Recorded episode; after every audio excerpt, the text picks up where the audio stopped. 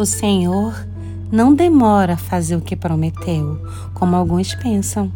Pelo contrário, ele tem paciência com vocês, porque não quer que ninguém seja destruído, mas deseja que todos se arrependam dos seus pecados.